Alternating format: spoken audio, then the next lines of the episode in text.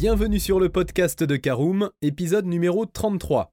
La Peugeot 3008 passe par la case restylage. Si l'arrière ne change quasiment pas, la face avant adopte une nouvelle calandre et des crocs de LED, tandis que la conduite semi-autonome s'invite à bord. Un nouvel épisode entièrement consacré au Peugeot 3008.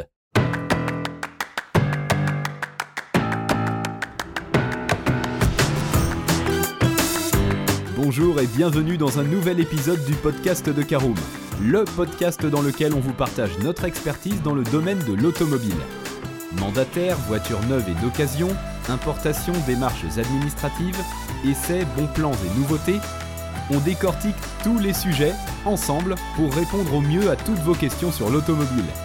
Caroom, c'est un comparateur de voitures neuves, d'occasion et de leasing mais aussi un guide d'achat qui vous accompagne et vous conseille dans toutes vos démarches automobiles. Bonjour à tous et ravi de vous retrouver pour un nouvel épisode de votre podcast automobile préféré Caroom. Au sommaire de ce 33e épisode, nous verrons tout d'abord l'extérieur et le design du Peugeot 3008, nous passerons dans une deuxième partie à l'intérieur avec notamment le poste de conduite et l'habitabilité du Peugeot 3008. Nous verrons dans une troisième partie ce que vaut le Peugeot 3008 sur la route. Nous attribuerons dans une quatrième partie les notes et avis sur notre essai du Peugeot 3008 et nous conclurons ce podcast par un bilan de l'essai du Peugeot 3008. Et on commence tout de suite en élargissant la focale. Véritable succès, cette deuxième génération du 3008 a su se hisser au sommet des ventes des SUV en France. Les 800 000 clients séduits en 4 ans d'existence, il est en effet apparu en 2017, ont plébiscité son design se démarquant de la concurrence. Son habitacle spacieux et sa planche de bord innovante ont également grandement participé à sa réussite, et lui ont permis de se vendre comme des petits pains et dans des finitions UP, synonyme de rentabilité pour la marque au lion. Pour continuer sur cette lancée et faire face à une concurrence toujours plus affûtée dans cette catégorie des SUV compacts, Peugeot offre un petit coup de bistouri à sa star, mais surtout le dot des derniers raffinements technologiques. Alors regardons comme promis dans notre première partie l'extérieur et le design du Peugeot 3008 la marque Lyon ne se risque pas à transfigurer son 3008, toujours plébiscité par les acheteurs, à l'occasion de son restylage. Celui-ci est concentré quasi exclusivement sur la face avant. La nouvelle calandre sans bord s'étale largement jusqu'à venir sous les optiques, dont le dessin a été légèrement retouché et affiné. Les crocs de LED font leur apparition et rattachent ce 3008 à l'identité visuelle de Peugeot, inaugurée par la 508 en 2018. Le bouclier est aussi modifié avec des entrées d'air factices de part et d'autre. Pas de changement sur le profil de ce nouveau 3008, alors que l'arrière est tout juste modernisé par une nouvelle signature lumineuse 3D, désormais allumée en permanence, à la manière des feux de jour à LED avant. Autre nouveauté qui tient du détail, les clignotants sont désormais à défilement, ce qui ajoute une petite touche de modernité. Son esthétique peut désormais se faire plus musclé grâce à un black pack, les chromes extérieurs se voient alors remplacés par du noir. Les éléments concernés sont notamment la calandre, les logos, les encadrements de vitres, les bas de caisse ou encore les barres de toit et les jantes. Pour en profiter, il faudra cependant débourser 300 euros supplémentaires et avoir opté pour une finition GT ou GT Pack. Allez, dans notre deuxième partie, entrons à l'intérieur du Peugeot 3008. Eh bien, le moins que l'on puisse dire, c'est que ce nouveau Peugeot 3008 restylé est conforme à la version précédente. Les plus observateurs auront tout de même remarqué le changement de taille de l'écran tactile qui peut atteindre 10 pouces comme sur les 208 et 2008. Cette augmentation de taille ne concerne en revanche que les versions les plus huppées du 3008. Pour les autres, la dalle centrale reste à 8,5 pouces comme précédemment. Les touches piano permettant d'accéder aux différents menus restent d'actualité, ce qui est une bonne chose. En revanche, la climatisation se pilote toujours depuis l'écran et ne possède aucun bouton physique un vrai mauvais point concernant l'ergonomie. L'habitabilité ne change pas, ce qui signifie qu'elle reste tout à fait accueillante pour une famille et leurs bagages. Avec 520 litres disponibles, la soute fait partie d'une des plus logeables de la catégorie.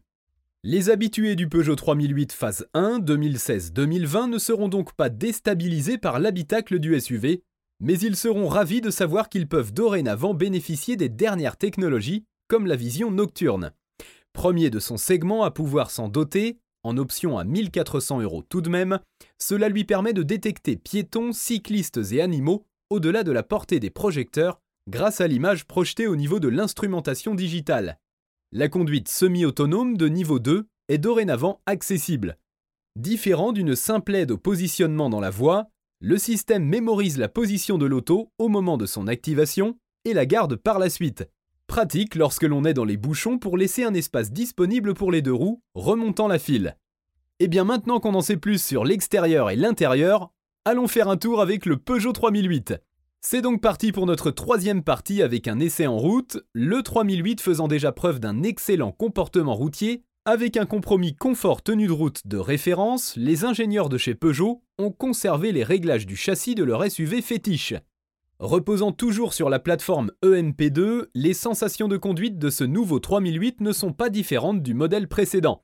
De même, le petit volant est conservé puisque celui-ci est plébiscité par les clients, bien qu'il puisse masquer une partie des compteurs situés en hauteur suivant la position de conduite adoptée. Il commande un train avant précis qui permet de connaître l'état de la chaussée et le niveau d'adhérence disponible.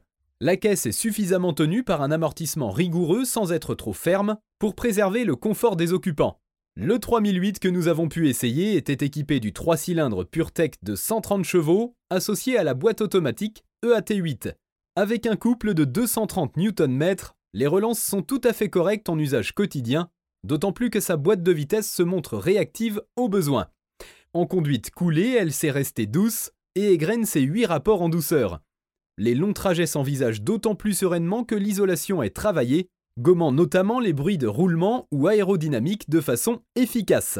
Passons maintenant à notre quatrième partie avec l'attribution des notes et avis sur l'essai de notre Peugeot 3008. Alors dans la catégorie esthétique, une note de 4 sur 5. Avec une face avant modernisée, le 3008 s'intègre davantage dans la gamme Peugeot sans chambouler son design. Seul hic toutefois, l'écran ne plaise pas à tout le monde. Dans la catégorie conduite, c'est un 5 sur 5. L'excellent compromis entre confort et tenue de route est toujours d'actualité dans cette nouvelle version du SUV. En catégorie praticité, c'est un 4 sur 5. Habitabilité respectable, coffre accueillant et planche de bord moderne à souhait. On regrette juste une modularité basique. Enfin, notre dernière catégorie, le rapport qualité-prix, c'est un 3 sur 5. Peugeot cible le haut du panier des marques généralistes et cela se ressent dans ses tarifs. Heureusement, l'équipement se veut complet et la qualité de finition est à la hauteur. Et c'est déjà l'heure de notre dernière partie avec le bilan global de l'essai du Peugeot 3008. Peugeot a réussi à rajeunir son 3008 avec sa nouvelle face avant plus moderne, adoptant les désormais classiques crocs de LED de la marque et une calandre élargie du plus bel effet. Il peut même être légèrement personnalisé grâce au Black Pack. Peugeot n'a pas touché au comportement routier et c'est une bonne chose, le 3008 faisant toujours figure de référence. Le principal intérêt de son restylage vient de ses nouveaux équipements. Le 3008 se met au niveau de la concurrence avec l'adoption de la conduite semi-autonome de niveau 2, voire même la devance avec la possibilité d'opter pour la vision nocturne, dont il faudra vérifier que ce n'est pas qu'un simple gadget. Malheureusement, ces nouveautés sont quasi exclusivement optionnelles ou réservées aux finitions hautes, ce 3008 2.1 voit ses tarifs d'accès en finition active augmenter de 800 euros en essence et 1000 euros en diesel, soit respectivement 29 060 euros et 31 310 euros. Heureusement, cette augmentation tarifaire voit l'équipement suivre la même tendance, avec dès l'entrée de gamme les phares à LED, l'accès et le démarrage sans clé, les clignotants à défilement ou encore le freinage d'urgence. Ces tarifs le font se situer à mi-chemin entre les Renault 4 ou Citroën C5 Aircross et les plus onéreux Volkswagen Tiguan et Audi Q3.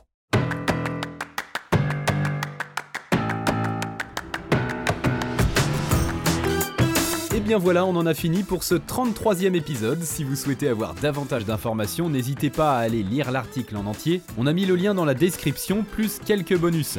Vous pouvez également le retrouver en tapant Caroom Essai Peugeot 3008 sur Google. Et si vous avez encore des questions, vous pouvez laisser un commentaire sur l'article ou les poser sur notre forum.